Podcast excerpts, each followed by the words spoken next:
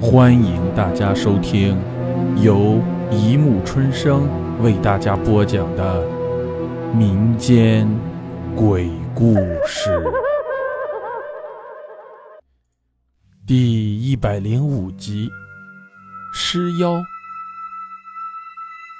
清朝道光年间，陕西关中有一乡绅，因年老得病而亡。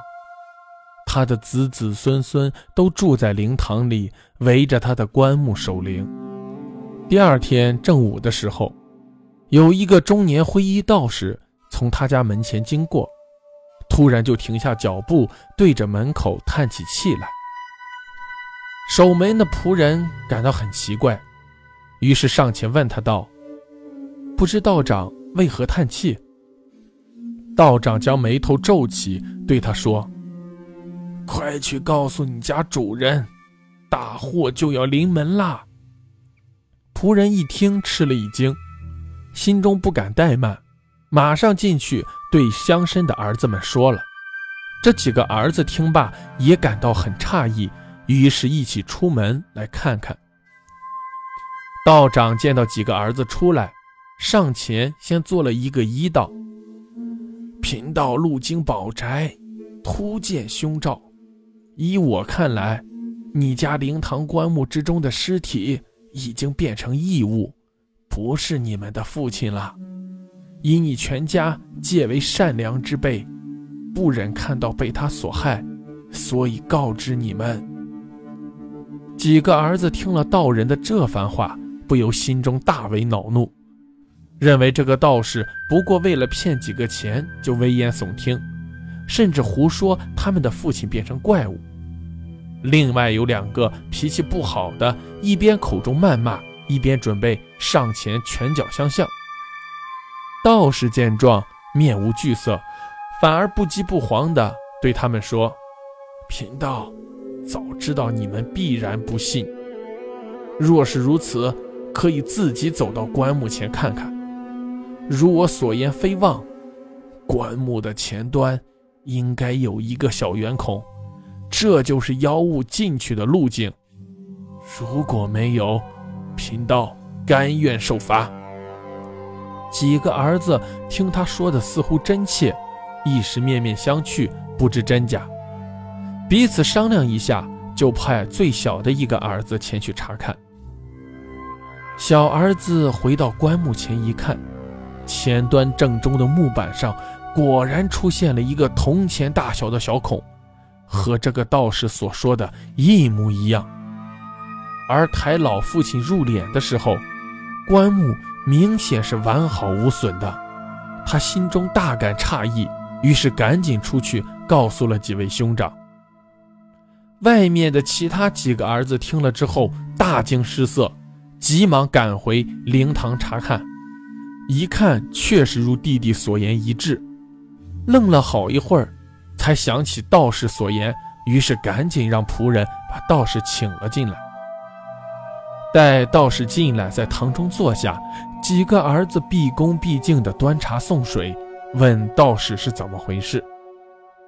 道士徐徐说道：“明日此时，此物会从棺木中出来。虽然他幻化成你们父亲的样子，但实际上……”早已不是你们的父亲了。他会把所有亲近之人的名字都叫一个遍，但是你们千万不能答应，否则必死无疑。切记切记。几个儿子听后觉得此事太过荒诞，脸上仍旧是将信将疑。道士眼见他们如此，也不多说，站起身就拱手告辞了。临走的时候，告诉他们，如果需要的话，可以在城外道观找他。待道士走后，几个人互相商量了一下，为了以防万一，还是让全家上下除了孩子外，都在灵堂守灵。正所谓人多胆大，另外再让仆人多备一些棍棒刀枪，到时候静观其变。这天夜里二更的时候，天空突然电闪雷鸣，狂风大作，所有人的心里都很害怕，也不敢安心睡觉，就点着蜡烛守在灵堂里。到子夜将至的时候，大家的心里开始忐忑不安起来。就在此时，几人突然听到从棺木中传来悉悉索索的声音。像是衣服摩擦的声音，接着就是轻微的敲击声，似乎棺木中有什么东西，马上就要破棺而出。几个人不由得面色煞白，魂飞魄散，互相看了一眼，发一声喊，就做鸟兽散，跑的跑，藏的藏，瞬间灵堂便空空荡荡，再无一人了。几个仆人跑得慢了。只好躲在灵堂门口的柱子下装死。接着，就听见了棺材盖掉落的声音。两个大胆的仆人微微睁开双眼，用眼角的余光偷偷看去。只见灵堂忽明忽暗的烛光下，一人已从棺木中坐了起来。此刻。一道闪电划过灵堂，瞬间亮如白昼。借着这道闪电的亮光，仔细看去，关中之人正是他们已故的主人，仍然穿着入殓时的衣服，宽大的袖袍随风飘动。只见他面色蜡黄，双眼翻白，脸上没有任何表情。见此情景，一个仆人吓得魂飞魄散，当场昏死过去；另一个胆大的也是抖如筛糠，一动也不敢动。只见主人从棺中缓缓坐起之后，先将头慢慢转动，把整个灵堂细细扫视了一遍，然后他才起身缓慢地走了出来，接着。就一即走入了生前居住的房间，坐在床上的丝绸帐子里，一动不动。正在大家吓得半死的时候，突然听见一阵凄厉的声音从卧室里传来。众人仔细听去，似乎是长子的名字。幸亏之前有道士的叮咛嘱咐，大家躲在自己的房间里面，一声不吭。只听这凄厉的声音，从长子叫到幼子，从孙子叫到孙女，老太太到小媳妇儿，一个没落下。好在所有的孝提前送走了，剩下的人又得到了道士的告诫。此时众人昏的昏，怕的怕，硬是没人发出一点声响来。过了半晌。只听得那凄厉的声音又开始呼叫起仆人的名字来，从张三到李四，一直到王五。当时家中一个干粗活的仆人，因为比较愚笨，成天浑浑噩噩。当叫到他的名字的时候，他正睡得迷迷糊糊，忽然听见老爷叫他的名字，不由自主的就答应了。听见有人应答，整个宅子突然安静了下来，主人也不再出声叫人了。过了半炷香的时间，他突然从床上下来，又慢慢的走回灵堂，左右扫视一番，仍然钻进棺木里躺了下去。第二天，拂晓鸡叫三遍。天已大亮，一伙吓得七荤八素的人们才从各自房中床下柜里战战兢兢地出来。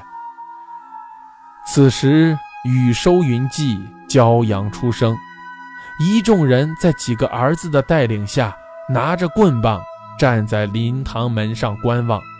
经过一段时间的查看，终于有人大着胆子一步步进了灵堂。只见。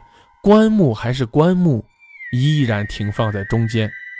就在这时，一个仆人惊慌万分地跑来，向几个儿子报告：“不，不好了，有有有有人死了！一听此言，全家人大惊，急忙随着那个仆人走到一个房间，而这个房间正是那个愚笨的仆人睡觉的地方。众人进去一看，不由得倒吸一口凉气。只见这仆人面目狰狞，双眼圆睁，全身僵硬，已然气绝多时。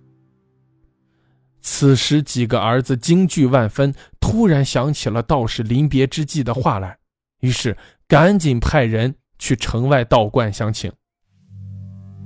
此时，村里的人都知道了这事，不约而同地赶到这家来看热闹。不久，道士也到了。他一见几个儿子，便说道：“现在你们还相信这是你们的父亲吗？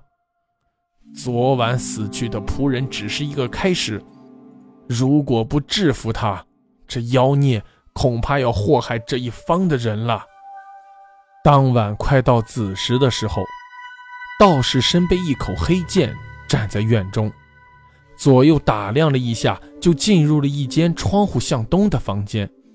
此房正好在灵堂对面，随即他命令跟着进来的四个青年站在房间四角，然后在卧室正中间点上油灯，将画好的符咒贴在门口，自己盘膝坐下，眼观鼻，鼻观心，开始诵咒打坐。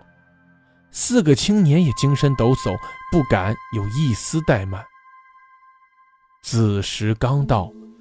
棺木中又传来了悉悉嗦嗦的声音，主人又像前晚一样出来了。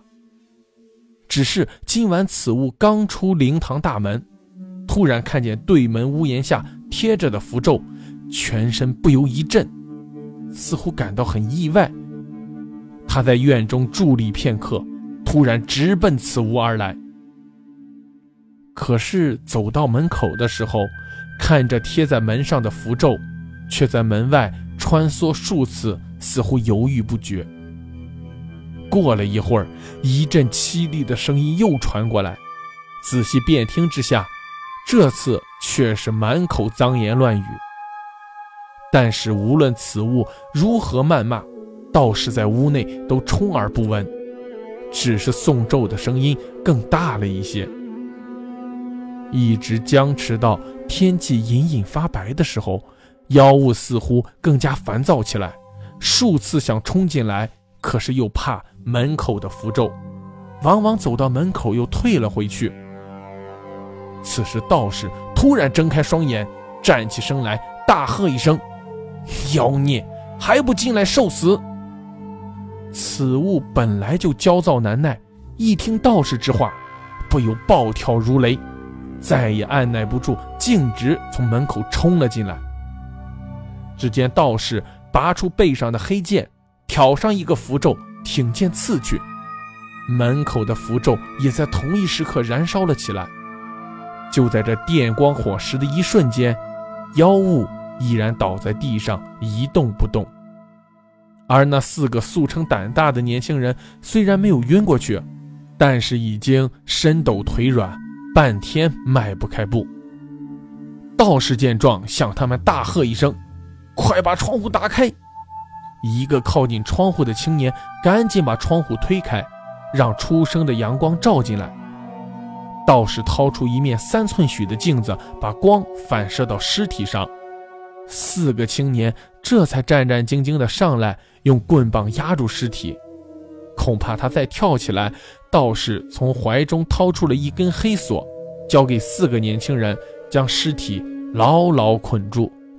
做完这些，他便指挥着众人将尸体抬到野外，架起木柴，一把火将它烧成灰烬。烧的时候，尸体发出了叽叽叽叽的声音，烧完的恶臭数天都没有消散。好了，故事播讲完了。欢迎大家评论、转发、关注，谢谢收听。